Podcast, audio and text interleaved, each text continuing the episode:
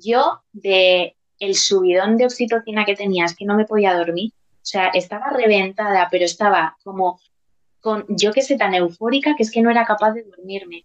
Y luego eso, mirándole todo el rato, ¿no? De, ay, pero respira, pero yo qué sé, la primera noche que estás como flipando. Y él, que la primera noche durmió casi del tirón, y nosotros decíamos, uy, qué, qué bueno es. Y nos decían las enfermeras, ya, ya, mañana me lo contáis. Y efectivamente, luego la segunda noche no tiene nada que ver.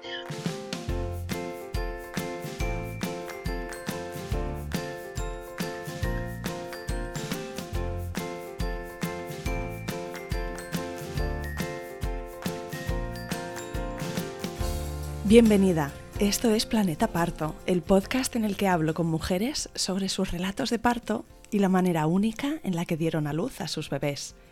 Aquí vas a descubrir un mundo de relatos informativos y empoderadores sobre el parto y las diferentes formas de ser y convertirte en la protagonista de este poderoso viaje. Yo soy tu anfitriona, Isabel Anthony. Acompáñame cada semana y escucha relatos emocionantes, conmovedores e informativos que te ayudarán a conocer y vivir el parto de otra manera.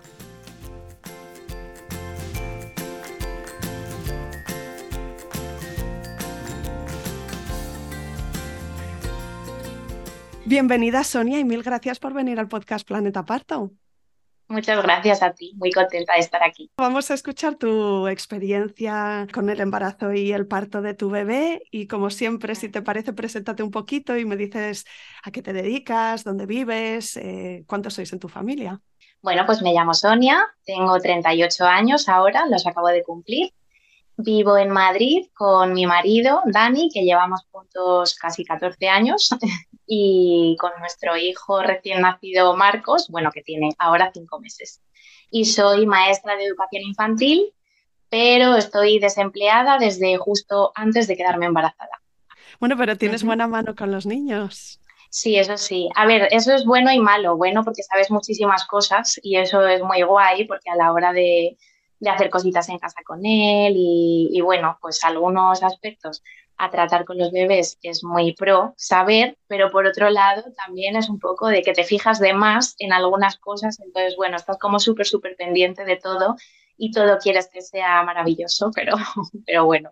Tengo una amiga que es pediatra y me dijo exactamente lo mismo. Me dijo, que hay una, claro, ella en consulta ve los casos difíciles porque son los que llegan a, ella, entonces es como más consciente ¿no? de, de, ese gap que a veces hay entre su realidad y cómo mm, son las estadísticas y estas cosas. Sí, sí. Sí, pero bueno, es verdad que la parte positiva gana a la negativa, o sea que, que bien. Sí, muy bien. Pues nada, cinco mesecitos de, Marcos en este, en este mundo. Y cuéntame un poco cómo fue tu camino hacia la maternidad. Dices que llevabas 14 años con Dani y no sé si fue una cosa que fue surgiendo en la pareja, ibais hablando, si uno de los dos estaba como, lo tenía menos claro. Cuéntame. A ver, nosotros siempre hemos querido tener hijos, es una conversación que no recuerdo en qué momento salió, pero bueno, después de tantos años imagino que hace mucho que saldría, no me acuerdo del momento exacto, pero sí como que los dos teníamos claro que queríamos formar una familia, pero bueno, era como, bueno, somos jóvenes, ¿no? Eh, ya habrá tiempo, pues de momento queremos eh, disfrutar de nuestra vida en pareja, nosotros pues nos llevamos muy bien, nos gusta viajar, hacer rutas de senderismo, tal, entonces bueno, era como una cosa que no teníamos prisa. Y nos habíamos puesto, no un tope, pero sí que habíamos empezado a hablar hace unos años de, bueno, a partir de los 31 igual empezar a intentarlo no está mal, porque pues yo que sé, siempre oyes lo de a partir de los 35 es más difícil quedarte embarazada y demás. El caso es que cumplimos 31 y dijimos, qué pereza, ahora mismo, pues yo qué sé, yo laboralmente todavía no estaba muy estable, él también estaba intentando entrar en otro trabajo un poco más fijo y bueno, al final era como, bueno, no tenemos prisa, ya habrá tiempo, ya habrá tiempo. Yo me apunté a la carrera de magisterio porque yo antes era educadora infantil, era técnico superior, pero no tenía la carrera de maestra. Entonces me saqué la carrera hace nada online mientras trabajas, entonces bueno, el estrés del día a día tal y decíamos, bueno, bueno, ya habrá tiempo, ya habrá tiempo. Cuando yo acabe la carrera, de esto te postergas todo, ¿no? Lo importante es como, no, ahora primero la carrera, primero el trabajo, primero la estabilidad económica, primero tal, primero cual, y cuando nos quisimos poner a quedarnos embarazados, pues me quedé embarazada bastante rápido, como, no sé, al tercer mes de haberlo empezado a intentar y lo perdimos en la semana 6. Y fue un palazo horroroso porque pues tú ya desde que ves el test positivo, te, tú ya te ves con el carrito por la calle, con tu cunita en casa, o sea, es que para ti ese positivo es tu hijo. Mm. Y fue un palo tremendo, mm, que no nos lo esperábamos para nada. Y, ¿Y cómo fue? ¿Que estabas quizá en casa y viste que pues estabas sangrando? Sí, empecé a sangrar un poquito, muy poquito. Pero bueno, como me había dicho la matrona, bueno, el, típico sangrado de implantación, puedes tener un sangrado rosita, tal, pero eso empezó a ir a más, a más, a más. Y nos fuimos al hospital y bueno, del hospital había sospechas porque además en la ecografía no aparecía nada. Y bueno, pues como te hacen el control de, de la beta en sangre para, porque con esos valores es con lo que realmente confirman si está disminuyendo esa hormona, pues significa que el embarazo se ha perdido. Y, bueno, había sospechas de que fuera un embarazo ectópico porque como no lo encontraban en la ecografía, pues no sabían y al final con el control de, de la beta en sangre confirmaron que había sido, se llama aborto bioquímico cuando no aparece en ninguna ecografía, pero ha habido un test de embarazo positivo, pues se llama aborto bioquímico y eso fue lo que nos pasó. Y bueno, pues mm, la verdad que fue horrible. Mm, emocionalmente, pues eso, era como, jope, ya nos habíamos hecho la idea, además el sentimiento de culpa horrible de por qué hemos esperado tanto tiempo, ahora fíjate lo que nos está pasando, si lo hubiéramos empezado a intentar, yo qué sé, empiezas a pensar de todo y empiezas a pensar de habrá sido algo que he comido, yo qué sé, es que muy mal. Ya, la cabeza va sola. Sí, totalmente. Y bueno, se lo contamos a nuestras familias porque pues al final también yo creo que cuando intentas empezar a buscar hijos un poco más mayor de lo que se supone que tiene que ser, cargas con muchos comentarios de, bueno, ¿y vosotros para cuándo? Y no sé qué, no sé cuál. Y nosotros acabamos de tener una sobrina justo ese mismo verano. Entonces, bueno, decidimos compartir lo que nos había pasado, primero porque yo no podía gestionar más comentarios de este tipo y, segundo, porque Jope estábamos, lo estábamos pasando muy mal, entonces no queríamos tener que fingir delante de nadie que estábamos bien cuando en realidad queríamos llorar. Y, ¿Y consiguieron ser sensibles eh, en, tu familia? Bueno, nos costó un poco. A ver, eh, sensibles sí, lo que pasa es que te encuentras en estas situaciones con que no sabemos, el ser humano en general, acompañar el dolor sin más no sabes acompañar. Tenemos como la necesidad constante de consolar, de todo el rato, no pasa nada, em, seguro que es que venía mal. Además, este tipo de comentarios que lo que hacen en esas situaciones es hundirte todavía más en la miseria porque tú lo que quieres es llorar porque es tu hijo lo que has perdido. Y entonces recibir todo el tiempo pues estas cosas, ¿no? De, eh, bueno, eres muy joven, ya tendrás otro, eh, pues menos mal que ha sido pronto, que no ha sido más adelante, jope. Bueno, sensibles sí, pero bueno, nos costó varias conversaciones de tener que verbalizar, pues eso, que simplemente necesitábamos llorar y tener un espacio en el que poder estar tristes porque, joder, estábamos enfadados con la vida y teníamos derecho a, pasarlo así. Entonces, bueno, eh, pasamos las navidades, porque esto pasó en diciembre, pasamos las navidades un poco con la cabeza en, bueno, vamos a recuperarnos, pero sí que como lo vamos a volver a intentar. En cuanto pase un ciclo menstrual, pues lo volvemos a intentar. Y lo volvimos a intentar y me volví a quedar embarazada en febrero. Y además de forma completamente inesperada, porque fue como, mm, qué puntería, o sea, si es que ha sido como que no nos ha dado ni tiempo. Y, esta vez eh, fue lo mismo, empecé a sangrar, pero como dos días después de hacerme el test. Entonces ya era de, es que esto ya me lo sé, y aguantamos por la noche aquí en casa sangrando y tal, y al día siguiente fuimos al hospital otra vez con el informe del aborto bioquímico. y ya con un pues, peso en el corazón enorme. Totalmente, pero mm. como con más frialdad de decir, esto ya me ha pasado. Entonces ya no vengo con la esperanza de, bueno, a lo mejor en la eco ya es como que esa inocencia la has perdido completamente y llegas, pues eso, con pensamientos muy pesimistas. Y, y nada, eh, nos pasó exactamente lo mismo, que la eco no se veía, que la beta era muy bajita. Entonces, bueno, como yo me encontraba bien, más allá del sangrado, yo no tenía un dolor excesivo, era como un dolor de regla, pero bueno, me encontraba bien, no estaba mareada, no tenía hemorragia, no tal. Me dijeron, bueno, pues como esto es el mismo proceso, para no darte un poco más de incordio, vete a casa, si en algún momento te encuentras peor vuelves y si no, dentro de 10 días te repites el test de embarazo que saldrá negativo, pero en el caso de que diera positivo vuelves a casa. Y yo, pues porque Dios me ha dado esta memoria, pero si no, se me hubiera olvidado, a los 10 días me hice el test de embarazo y salió positivo. Entonces volvimos al hospital y allí ya esto empezó a ser un infierno de que algo pasaba, pero no sabían qué. Y al final, después de muchos especialistas, de, mm, bueno, pues yo creo que me vio todo el, el marañón, vino a verme y al final eh, encontraron que era un embarazo ectópico en la trompa izquierda, muy chiquitito, pero ahí estaba. Y era como en una zona que era como muy difícil de ver. Entonces, por eso la beta no había dejado de bajar, por eso seguía saliendo el test positivo a pesar de que yo ya había pasado el sangrado y yo me encontraba bien, no tenía ningún síntoma de nada. Entonces, bueno, el embarazo ectópico, lógicamente hay que detenerlo porque... Sí, es, un riesgo importante y no es viable. Eso es.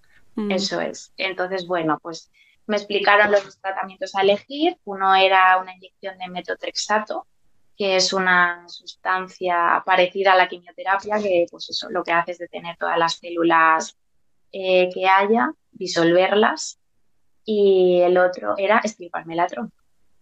Y entonces tú que estás en urgencias flipando con lo que te está pasando, con lo que te están contando, como si esto no fuera absolutamente contigo, y dices, ostras, acabo de perder dos hijos, ¿cómo me vas a quitar una trompa? O sea, yo es que encima era como, pero ¿por qué me vas a quitar encima una trompa? Y bueno, pues optamos por el menos invasivo, que era el metotrexato, me pusieron una inyección que decían que a veces con una no era suficiente, pero bueno, pues primero te ponen una dosis, hay que, tienes que tener un control súper exhaustivo cada 48 horas, ir al hospital para medirte la beta en sangre. Yo ya tenía los brazos como si fuera de verdad, o sea, como si me pinchara en mi casa, yo qué sé qué. Y, y, bueno, al final es verdad que a pesar de que tuvimos ahí un susto que parecía que no se iba a resolver del todo, sí que con la dosis de metotrexato fue suficiente y ya me dieron el alta. Y bueno, eh, te dan el alta y te dicen, bueno, como el metotrexato es tan agresivo y te deja el ácido fólico a menos 3, tienes que esperar por lo menos seis meses para volver a intentar quedarte embarazada. ¿Había sido como, o sea, este tratamiento es como, como si te arrollara un, camión? ¿Te notabas así físicamente yo cosas concretas? Me notaba cansada, tampoco un agotamiento como súper mega excesivo de no poder levantarme, pero me notaba como floja, como cuando a lo mejor te... A mí, por ejemplo, me dan muchos bajones de tensión con el calor o en verano, como esa flojera que te entra de, uy, me tengo que sentar. Así un poco sí. Y andaba, por ejemplo, y me cansaba más rápido de lo habitual, pero tampoco me encontraba excesivamente mal. O sea, me encontraba como, bueno, flojilla, y como que sabes que no estás en tus plenas facultades, pero tampoco una cosa descomunal. Y me duró mm, a lo mejor todo el, el seguimiento, que como te tienen que mirar cada 48 horas, no sé qué, a lo mejor todo en total duró como un mes y medio hasta que me dieron el alta. Y este malestar de flojera y tal, a lo mejor me duró 15 días. O sea, tampoco fue una cosa. Sí que es verdad que luego leyendo en foros y tal, había otras mujeres que era como que las había pasado de todo con el metotrexato. Yo, yo de hecho iba muerta de miedo a la inyección diciendo, madre mía, ¿qué me va a pasar? Pero no, yo no sé si es que tuve suerte o bueno, pues que a mí me, me pasó así. Tampoco me encontré muy, mal, pero emocionalmente estaba, pues, vamos, es que yo de ahí ya no podía levantar cabeza y yo lo sabía. Entonces decidí buscar un grupo de apoyo al duelo perinatal, porque yo empecé a tener la necesidad, además ya sabiendo que teníamos que esperar seis meses para volver a intentarlo, como con esta carga, ¿no? De, jope, mm, acabo de perder dos hijos, eh, tampoco me quiero obsesionar con, venga, a buscar el siguiente. Era como, bueno, yo creo que la vida también me pone un poco este parón para pasar el duelo y aprender a sanarlo bien, porque, pues eso, necesito, más allá de los consuelos vacíos de alrededor, necesito estar con gente que esté viviendo lo mismo que yo. Y me costó mucho encontrar un, duelo un grupo de duelo presencial en Madrid, porque después del COVID todo se ha quedado informatizado y yo necesitaba mm, estar en persona. Y encontré una asociación que se llama Mariposas para el Duelo. Y lo llevan dos mujeres maravillosas, Iris y Carmen, que vamos a mí de verdad, mm, eh, mi total admiración para ellas. Y es eh, una asociación voluntaria eh, que hacen un encuentro presencial al mes, pero y depende, hay veces que lo hacen en Parla, otras veces en Carabanchel, dependiendo del mes, pues te van informando y luego hacen muchísimas actividades también para las familias de las parejas que han perdido bebés, que a mí esto me parecía súper interesante porque digo, al final todo lo que cuesta, ¿no? Que el entorno acompañe sin más, pues este tipo de actividades como que les pueden ayudar a decir, jo, mira, lo que necesitan realmente es esto y yo a lo mejor me estoy viniendo arriba buscando consuelos que no son necesarios. Así que esta asociación me ayudó muchísimo, muchísimo. Ver otras mamás que estaban pasando lo mismo que yo o que lo habían vivido hacía tiempo y todavía tenían como esa necesidad de nombrar a sus hijos. Em, Sí, validar también, esa, pérdida que, eso es. que no se puede ningunear, ¿no? Lo que significa para una mujer ese embarazo, ese positivo que, Totalmente, sí. Y es que además eso, como que parece que no tenemos el espacio para eso. O sea, parece que esto pasa, que te dan el alta, que tú en tu foro interno sí sabes que son hijos que has perdido, pero ya está, como que nunca nadie más se acuerda de eso, ¿no? Y mm, yo, por ejemplo, en nuestro caso fue en semanas muy tempranas, entonces no teníamos ni nombre elegido, ni teníamos cositas de los bebés en casa, ni nada, pero hay familias que los ha perdido en el parto o con el embarazo súper avanzado. Eh, cuesta de creer, pues ¿verdad? Que no haya ningún, ningún reconocimiento de, esa vida. Totalmente. Mm. Y ningún acompañamiento, porque yo me sentí, de hecho estuve muchos meses muy, muy enfadada con la sanidad pública porque me sentía abandonada completamente. O sea, fue como, bueno, me han dado el alta físicamente, se han asegurado de que estoy bien, pero emocionalmente nadie me acompaña ahora. Nadie está pendiente de si yo después de esto eh, me encuentro bien o necesito terapia o no sé, me, bueno, la salud mental en este país es, vergonzosa, entonces pues partiendo de ahí, pues sí, mm, al final esta asociación me ayudó a eso, a tener ese espacio, a darme ese permiso de llorar y de, pues sí, de, estar triste, porque necesitaba estar triste y necesitaba enfadarme y necesitaba como verbalizar todo eso de joder, ¿por qué me pasa a mí esto? ¿no? Me pasaba también mucho eso, que los embarazos ajenos los llevaba fatal, de, ostras, pues eso, mis cuñados justo estaban embarazados, que íbamos a estar embarazadas a la vez y nosotros perdimos a los bebés. Entonces a mí ese embarazo pues me costaba mucho, y, no sentirme culpable porque me costara estar al lado de un embarazo, pues esta asociación me ayudó a esas cosas, a normalizar que es un duelo como cualquier otro, que si tú de repente te quedas viuda, a nadie se le ocurre venir a decirte no te preocupes que ya tendrás otro. Y pues eso, me ayudó mucho a esto, a darle este espacio, a, ahora mismo ser capaz de hablar de esas pérdidas de manera súper eh, sana, mm, incluso cuando luego en las revisiones del embarazo de Marcos me preguntaban, ¿es tu primer embarazo? Y yo decía, no, ¿y tienes hijos? Y yo decía, vivos no. Me ayudó a eso, a darles ese espacio a mis bebés, que bueno, pues están ahí en las estrellitas cuidando de nosotros, y, pero han estado con nosotros, así que... Decía Sonia que no te hicieron un seguimiento de la seguridad social más de ver que se había resuelto el episodio, digamos, pero algo de pruebas de decir, ostras, vamos a mirar las hormonas tiroideas o vamos a mirar. Nada, nada. De hecho, mira, menos mal que me lo dices porque esto se me hubiera olvidado. Después de las dos pérdidas, eh, nosotros ya nos pusimos como un poco insistentes para ver si teníamos que entrar en algún tratamiento de reproducción asistida, porque claro, nuestra idea era tener hijos.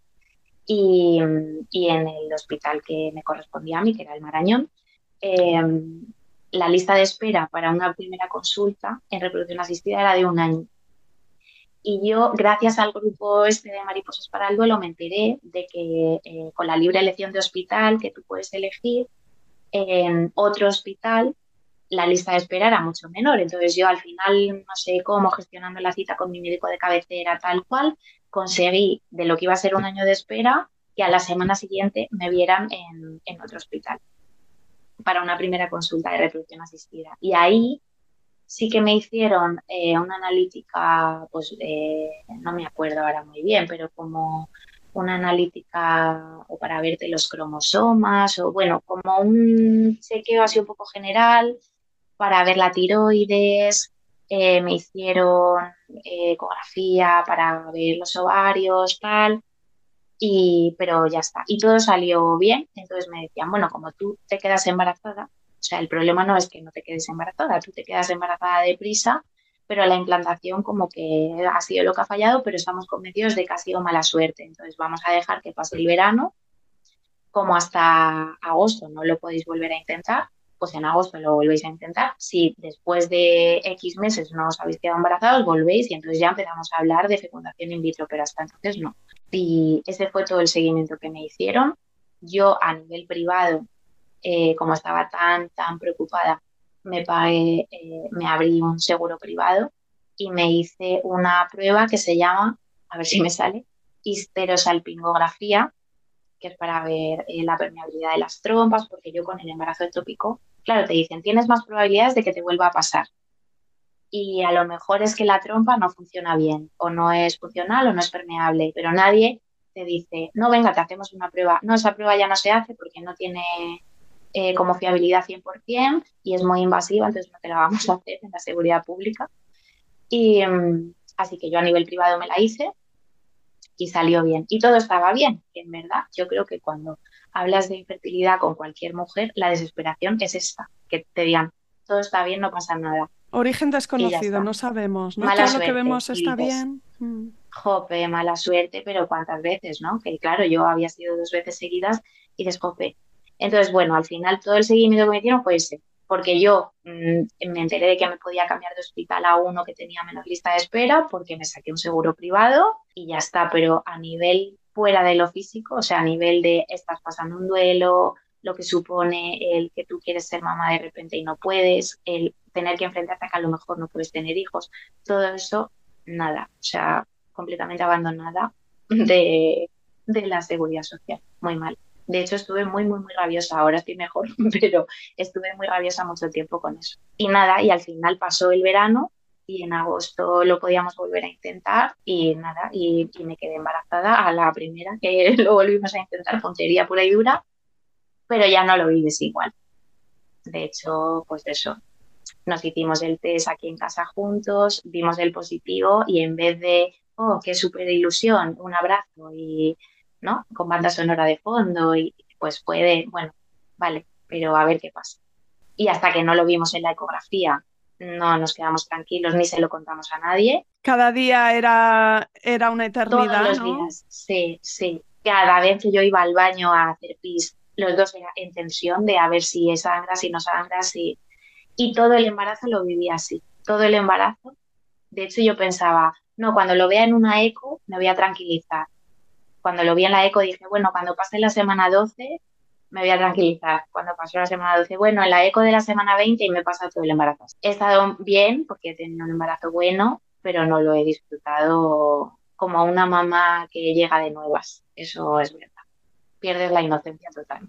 Y entonces el seguimiento del embarazo lo hiciste por la privada, por la pública, un poco por los dos por dos. Mm. Sí, sí, porque como teníamos tanto miedo, la verdad, y el seguro al final me lo había sacado para esto, porque era de, bueno, para lo que pueda venir, como tanto para bien como para mal, eh, pues por lo menos eh, amortizarlo. Y por los dos sitios. En, el seguro privado me hacían ecografías cada mes y que entonces era como una super ilusión de, ahí vamos a ver al pequeño. Y en la seguridad social, todas las demás pruebas. Es verdad que ecografías solo te hacen tres, una por trimestre, y mm, a mí me hicieron una más por los antecedentes eh, de las dos pérdidas anteriores. Me adelantaron la primera eco a la semana 9, pero vamos que tampoco. Y luego sí todas las analíticas, la prueba del azúcar, todo eso por la seguridad social. En el privado solo las ecografías, que era lo que yo quería, de ir y verle y ver que se movía, que estaba todo bien Y va creciendo bien, en ese sentido no hubo... No, Él estaba fenomenal, vamos, desde el principio siempre eh, todo ha ido, es que no hemos tenido ningún susto, salvo porque me hicieron la prueba del azúcar dos veces, cuando eres mayor de 35 te la hacen en el primer trimestre y luego en el tercero, y en el primero salió bien, pero en el tercero me salió alta, entonces me tuvieron que hacer la curva larga, pero esa ha sido toda mi mayor complicación durante el embarazo. Más allá de eso, nada, ha sido un embarazo bueno, yo me he encontrado bien, es verdad que el último trimestre pues ya muy pesada con la barriga, que yo ya decía quiero parir ya, por favor, pero eh, ha sido un embarazo muy bueno. Marcos en todo momento ha estado bien dentro de su peso, del tamaño, se colocó cuando se tenía que colocar. Muy bien, la verdad que. Muy dispuesto a darte buenas noticias. Sí, sí, la verdad. Y se movía muchísimo, además, ya que era como, oh, qué guay notarle, porque eso también te daba como mucha tranquilidad. Mm. Pues háblame, Sonia, de la imagen que tenías tú con respecto a dar a luz, ¿no? Porque seguro que venía también influida por estas experiencias que tú habías tenido, mm. ¿no? De alguna forma, mm. pero afecta a todo, ¿no? Cuéntame un poco tu mapa mental y qué idea tenías con respecto a parir y qué querías. Pues a mí de, de siempre me daba como muchísimo miedo, el, me daba mucho miedo el embarazo en general porque mm, yo tengo terror a vomitar, terror, desde yo no sé hace cuantísimos años, desde que soy pequeña y no sé por qué, pero tengo terror absoluto a vomitar. Entonces yo siempre diría, madre mía, yo cuando me quede embarazada lo voy a pasar fatal. Y luego fíjate que no he vomitado ni una sola vez. Pero entonces, imagínate de cara al parto, o sea, yo era, pero miedo absoluto de decir, yo no voy a poder hacer eso. La epidural me da un miedo inmenso, pero sin epidural yo no voy a poder parir. bueno, fatal. Entonces, al final la información es poder y dije, bueno, como es algo que tengo que hacer sí o sí, voy a intentar tranquilizarme un poco. Y me... Eso, el libro de Hipnoparto Positivo, que me ayudó un montón para tener un poco, como no llegar tan perdida, ¿no? Por ejemplo, llegar ese día, aunque luego no lo vayas a utilizar, que fue lo que me pasó, pero sabiendo que puedes eh, respirar de esta manera, tener como recursos a nivel de los sentidos, a nivel visual, afirmaciones positivas, me ayudó muchísimo y a aprender todas las fases del parto, porque está además, jope, cuando ya tienes que dar a luz, dices qué poca información tenemos las mujeres sobre toda nuestra fisiología, o sea, el embarazo, el parto. No tenemos ni idea de lo que pasa en tu cuerpo cuando vas a dar a luz, de lo que tiene que hacer el bebé, de, o sea, alucinante. Y ese libro es como que me abrió los ojos a todo y me quitó muchísimo miedo. De hecho, ya las últimas semanas era de, es que quiero ir a dar a luz, o sea, es que estoy deseando ya que llegue ese momento, que ver cómo lo gestiono, las ganas de vivirlo un poco así, ¿no? En vez de, ir, que parece que vas al matadero a sufrir, pues vivirlo como, ojo, voy a acompañar a Marcos a nacer, voy a ayudarle, voy a confiar en mi cuerpo pero luego el día del parto, en la teoría es precioso, el día del parto, yo de esto me olvidé, o sea, absolutamente, porque lo pasé fatal el día de mi parto, pero, pero bueno, el final del embarazo lo viví muy bien pensando en que, oye, que tenía recursos suficientes para vivirlo bien. Y de cara a dar a luz en el hospital público, en el privado, ¿dónde preferías? Pues como me correspondía el Marañón, que es de los pocos hospitales que tienen UCI neonatal, yo desde el principio sí que tenía claro que quería dar a luz allí por si acaso. Por, También influida un poco por lo que me había pasado, porque ya te pones un poco en el, si algo se complica y se puede complicar, que siempre piensas el porcentaje es bajo ya, pero yo como ya me ha tocado la China dos veces, igual me vuelve a tocar. Entonces yo decía, por lo menos estar bien acompañados y no tener que salir corriendo a otro hospital que tenga UCI neonatal. Así que sí, eso lo teníamos súper claro desde el principio, que íbamos a, a dar a luz allí.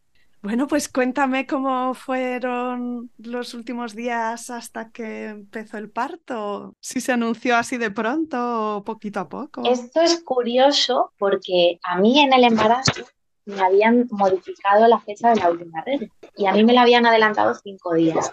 Entonces yo salía de cuentas el 13 de mayo según sus fechas. Pero si no me hubieran modificado la fecha de última regla, yo salía de cuentas justo el día que nació Marcos que digo, jope, fíjate que yo qué sé, que, y yo por dentro siempre decía, ay, no, se adelantará, no se adelantará, no sé qué, y al final pues, ha nacido el día que le tocaba tal cual. Y eso, en los últimos días yo estaba súper, súper, súper pesada, vamos, yo estaba ya como pues eso, de por Dios, este niño cuando van a hacer, porque tenía un barrigón, o sea, unos ardores, yo ya no dormía. Mm, además, el último trimestre de, del embarazo me dio el síndrome de piernas inquietas, que yo no sabía lo que era. Y tu marido lo supo con claridad. Mm, bueno, él y, pero vamos, porque es que era imposible dormir conmigo en ningún sitio, era imposible dormir. Y el último trimestre de embarazo, ostras, yo eso, sí, físicamente lo pasé ya un poco regulín, que yo por eso decía, ay, a ver si se adelanta un poquito, porque, jope, ya estaba un poco pesada. Pero Marcos no se anunciaba, él estaba tan pachorro ahí dentro.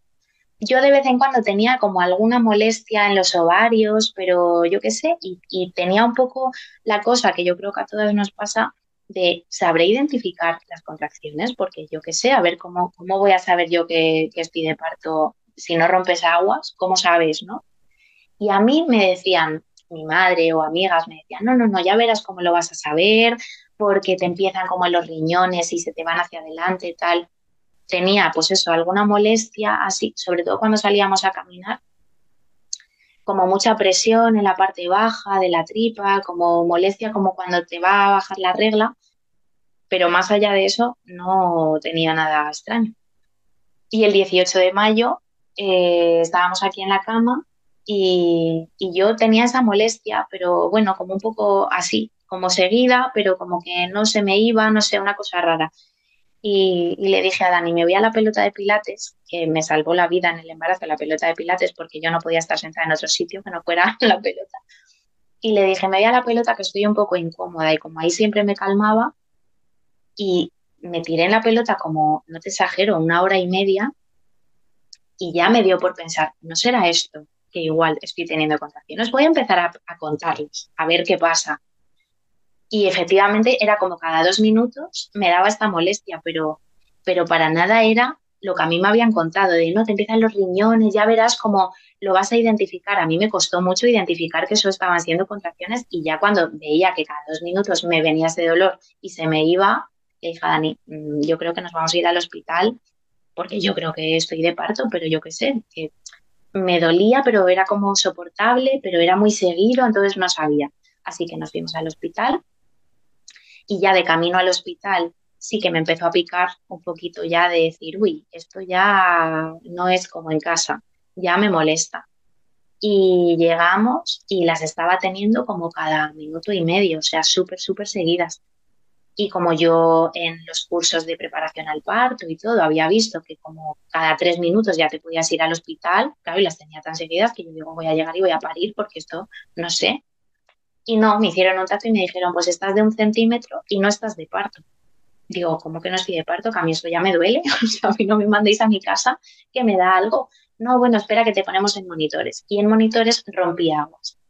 Entonces, eh, como al romper aguas ya te tienen que dejar en el hospital, pues nada, me dijeron, bueno, como estás solo de un centímetro y ya has roto la bolsa, vete a la sala de espera un poquito, que ahora te volvemos a llamar para hacerte otro tacto y, y a ver cómo vas, pero vamos que sí, que ya te quedas y tal. Y yo en la sala de espera mm, me empecé a poner malísima, pero malísima. No sabías cómo ponerte, ¿no? Es como... No, no, no, es que eso ya era insoportable. O sea, eso ya era de, toda la sala llena de gente, a mí ya me daba igual, yo me bajé la mascarilla. O sea, es que era horroroso, Dani abanicándome, porque es que yo no sabía ya ni cómo ponerme y eso empezó a tener una dinámica que es que no me daba tiempo a recuperarme entre una y otra. Entonces ya Dani se acuerda mejor que yo, yo tengo muchas lagunas, pero yo recuerdo que empecé a gritar como si fuera un animal, o sea, porque es que no lo podía soportar. Me empecé a poner a cuatro patas en las butacas de la sala de espera, o sea, era de, por favor, ¿se me va a salir el niño o, o qué pasa? Porque esto no es normal. Fíjate cómo sería que un hombre en la sala de espera le dijo a mi marido, por favor, entra y di que esta chica va a parir aquí. Es que no es normal lo que la está pasando. Era como cada 30 segundos una contracción que no me podía recuperar entre una y otra. Bueno, horroroso. Y ya nos hicieron caso, porque Dani había entrado un par de veces en plan, oye, por favor, que mi mujer está, que está mareada, ¿qué tal? Ya, bueno, es que el trabajo de parto es así, nos decían, y yo les decía que no, que no, que es que esto no es normal, que, esto es muy seguido, que si estoy solo de un centímetro, ¿cómo tengo tantísimas contracciones?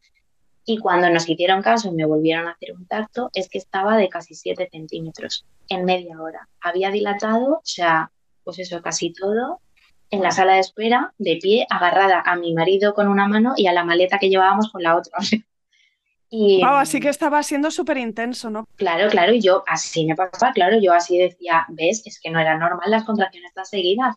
Y atendedme, por favor, atendedme. Claro, y yo decía, por favor, y cuando me dijeron de casi siete, dije, por favor, la epidural. Yo tenía clarísimo que yo iba a parir con epidural, porque como con el hipnoparto se me había quitado el miedo a todo, dije yo, ¿para qué lo voy a pasar mal? Yo a mí que me pinchen y yo es que no quiero, o sea, en cuanto yo vea que esto es insoportable, a mí que me pinchen. Y yo me había aprendido que a los tres centímetros que podían pinchar, pues estaba de casi siete, pues imagínate, yo decía, por favor, pincharme aquí. ¿Y cuál es mi sorpresa? Cuando me dicen, bueno, es que tienes que esperar a que haya algún paritorio libre para ponerte la epidural porque aquí no te podemos pinchar en urgencias y yo eso no lo sabía. Y digo, pero ¿cómo que no me podéis pinchar en urgencia? No, no, no tienes que esperar y no hay ningún paritorio libre de momento. Por eso no te habrían pasado inicialmente, quizás, no lo sé, pero... Hmm. Imagino, no sé. Pero bueno, el caso es que estuvimos hora y media en urgencias esperando a que quedase libre algún paritorio. Yo solo me acuerdo que le decía a Dani, no voy a poder, le decía, no voy a poder, y le decía, no vamos a tener más hijos. de lo mal que lo estaba pasando, y él, yo esto no me acuerdo, pero él dice, a cualquier persona que pasaba le decías, por favor, me pones la epidural, dice, o sea, como si hubiera sido un repartidor de Amazon. Tú ibas, por favor, la epidural, por favor, la epidural, cuando me la ponéis, de, porque es que era un dolor ya insufrible. Y ya cuando nos subieron a paritorios, estaba de 8 y pico, 8 centímetros y pico. Yo no sé si en algún momento alguien me dijo, mira, ya no merece la pena la epidural, pero yo, vamos, a mí que al final me la pusieron y me la pusieron y vi la gloria bendita durante tres horas, que además me acuerdo que me intenté dormir porque estaba súper cansada, que las matronas me decían, jo, que para ser primeriza llevas una dinámica de contracciones que no es normal. De hecho, me pincharon, me pusieron una medicación como para rebajar las contracciones porque era, o sea, decir, pero bueno, es que esto tan deprisa, ¿qué pasa? Y durante tres horas estuve fenomenal y luego me empezó a dejar de hacer efecto la epidural empecé otra vez a sentirlo todo y así estuve hasta que nació Marcos, que me tuvieron que poner cinco refuerzos de epidural porque me venía y se iba. Yo no sé si es que se me debió de mover el catéter o no sé lo que pasaría, pero a mí me hacía efecto 20 minutos y luego empezaba a sentirlo todo otra vez. Y, nada, y al final, eh, bueno, pues entre que tenía epidural y que no, que lo notaba y que no, todo el trabajo de los pujos empezó porque yo ya estaba en completa. Estuve empujando durante dos horas, pero Marcos estaba en el segundo escalón, que por lo visto es el más difícil de pasar, y le faltaba un pelín por rotar la cabeza. Entonces, por más que yo empujaba, él salía un poquito y volvía a entrar, salía un poquito y volvía a entrar. Y al final, después de dos horas empujando, vino, nos tocó un cambio de turno y vino una ginecóloga y me dijo, mira, no vas a parir sola, porque ya llevas dos horas, el bebé no termina de rotar lo que necesita y le tenemos que ayudar porque tiene que salir ya. Entonces, eh, te vamos a ayudar con forces, tú lo vas a sacar con el empujón, pero le vamos a tener que ayudar a rotar la cabecita el poquito que le falta para ayudarle a encontrar el hueco porque el pobre está intentando salir y no puede salir. Y está golpeando contra, claro, la todo el rato. Y tú estás, ven a empujar y no le consigues sacar. Entonces, al final, eh, pero claro, para utilizar los portes necesitamos que estés anestesiado. Entonces allí todos esperando a que a mí la epidural me hiciese efecto el último refuerzo y mientras tanto mm, me pusieron anestesia local eh, en la vulva para pues eso, porque me tenían que hacer un poco de episiotomía y, y bueno, pues al final fue así, con cinco refuerzos de epidural más la anestesia local que me habían puesto. Me hicieron episiotomía lateral y con los forces pues ayudaron a hacer a Marcos y ya me acuerdo que me dijeron en el último empujón, venga, que vas a coger a tu hijo, eso sí que lo tengo grabado. Y ya me lo pusieron encima, le escuché llorar enseguida, que yo también era como un poco de traumita que tenía de yo necesito que llore, porque era como esta obsesión, ¿no? De que todo salga bien, saber que todo está bien. Y le escuché llorar enseguida y como le tenía en el pecho yo no le veía, pero Dani me decía, es precioso, es precioso, yo ya llorando ahí con los mocos y todo, y, ya me dio igual, ya ni me enteré ni de cuando salió la placenta, ni de que me estaban cosiendo, o sea, ya se me, se me olvidó todo. Lo recuerdo eso, como la sensación de tenerle mojado, calentito, eh, no sé, pues eso, sí, como que se te para el mundo, es que es verdad. ¿Y entonces él lloró y tenía los ojitos abiertos también? ¿o? Cuando le vi, sí, claro, porque como le tenían el pecho tan pegadito, al principio yo no le estaba viendo, pero sí, Dani que le hice una foto para enseñármela, hasta que luego ya me lo, me lo separé un poquito y le vi, sí, tenía los ojitos abiertos, muchísimo pelo, me acuerdo que nos llamó la atención que tenía un montón de pelo y las manos y los pies enormes, y decíamos, madre mía, este bebé va a ser enorme. Y, y sí, sí, estaba con los ojitos abiertos, se calmó. Es verdad que lloró enseguida, pero se calmó enseguida.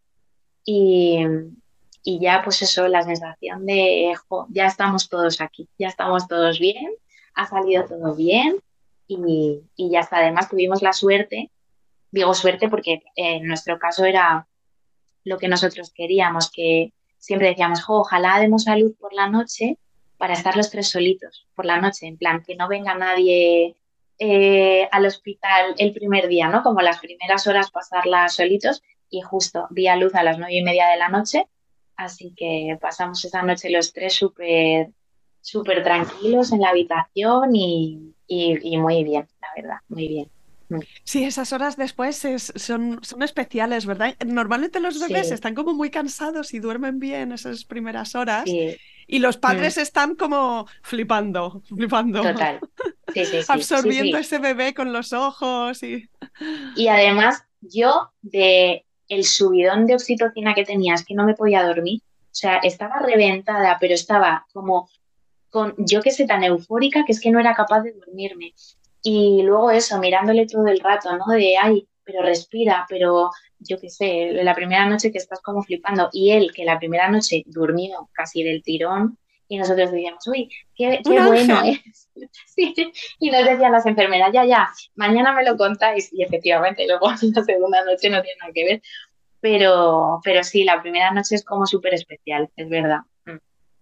Y cuéntame, Sonia, ¿cómo se compara con lo que tú tenías esperado, mm, e, este parto que tuviste? Bueno, el parto, nada que ver. O sea, nada que ver. Nada. Mm, vamos, yo, de hecho, yo siempre lo cuento ahora. Eh, creo que mi experiencia o mi, no sé, la imagen que yo tenía hubiera sido muy diferente si no me hubiera pasado lo de la epidural. A mí es que lo de que se me pasara el efecto de la epidural me lo hizo súper duro, porque en verdad luego, yo qué sé, mi parto no fue un parto difícil, quiero decir, muchísimos partos acaban con forceps, mmm, dilaté medio bien, eh, no sé, que luego hay algunas mamás que te cuentan, jo, yo estuve 25 horas de parto y dije, joder, pues yo estuve 13, o sea, dentro de lo malo, te quiero decir que tampoco, pero lo de la epidural me mató y era una cosa que yo no había contemplado en ningún momento, porque yo iba como muy, a lo mejor es cesárea, a lo mejor es como muy preparada, ¿no? Para todas las opciones que me podían pasar y como para saber qué podía elegir en cada una de ellas, o qué nos podía pasar según el protocolo del hospital, o, pero en ninguno de mis planteamientos estaba que la epidural no me hiciese efecto. Entonces yo con ese dolor no contaba y es verdad que eso lo pasé Te sacó de tu centro todo el tiempo, ¿no? Total, mm. Totalmente. Y a día de hoy, o sea, sí, yo recuerdo ese día como muy bonito porque conocí a Marcos, pero a mí no se me ha pasado todavía el decir, ostras, yo eso no sé si lo paso otra vez de verdad.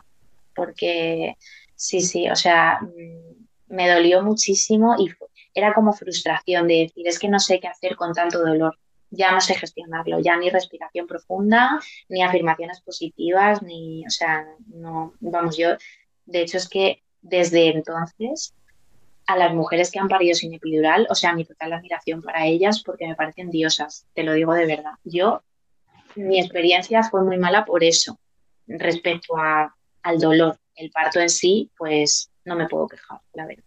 ¿Y qué tal la recuperación? Porque imagino te pondrían unos puntitos, ¿no? De la episiotomía. Sí, sí. No me pusieron muchos, por dentro no lo sé, por fuera creo que fueron tres o cuatro, pero bien, los primeros días, pues, a ver, no te puedes ni sentar ni levantar tú sola, entrar y salir del coche era un espectáculo, pero... Parecía que hacía falta una grúa, ¿verdad?, para levantar Total, un Totalmente, sí sí. de hecho, vamos, es que Dani me tenía que hacer palanca, para cada vez que me tenía que levantar o algo me tenía que ayudar porque yo sola no podía. Pero bueno, me recuperé bastante rápido, la verdad. Sí que tuve un montón de retención de líquidos, unos días que yo no estaba acostumbrada porque en el embarazo tampoco me había pasado y de repente se me pusieron los pies como si fuera un elefante. Y yo que lo que necesitaba era andar, pues los primeros días un poco regulinchi, pero la verdad que luego me he recuperado bastante, bastante rápido, no me puedo quejar porque ha sido una recuperación muy buena muy rápida. Yo enseguida físicamente me empezaba a encontrar súper bien y el peso, que era una cosa que me obsesionaba un poco, porque yo en el embarazo cogí 16 kilos y yo soy delgadita, o sea, yo empecé el embarazo con 51 kilos, pero los 16 kilos como que me pesaban muchísimo de, ay, he engordado un montón y ahora volver a mi peso y no sé qué, y al final ahora mismo ya estoy en mi talla de antes, o sea que no me puedo quejar, la recuperación ha sido muy buena, la verdad. Wow, pues qué guay ha sido escucharte, Sonia. Enhorabuena por, por tu maternidad. Y no sé si antes de despedirnos hay alguna cosa que se ha quedado en el tintero, alguna cosa que, que te hubiese gustado que a ti te contaran antes o que has reflexionado luego a posteriori y digas, ostras, pues esto me gustaría compartirlo también. No, yo es verdad que sobre todo eh, eso, la importancia de mm, cuando alguna familia ha perdido algún bebé por el camino, que también empaticemos con que no llegas a la maternidad de la misma manera. Eh, un poco tener en cuenta y tener eh, a lo mejor empatía o intentar dar un poco más de, de visibilidad a las familias que han perdido bebés por el camino o que llegan a la maternidad después de alguna pérdida que no llegas de la misma manera que una familia que no ha perdido ningún bebé antes.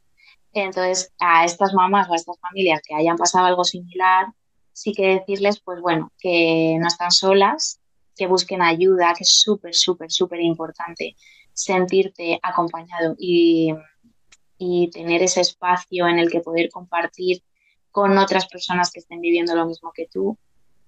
Y, y pues eso, la importancia de, de un poco dar esa visibilidad y ese apoyo a esas pérdidas.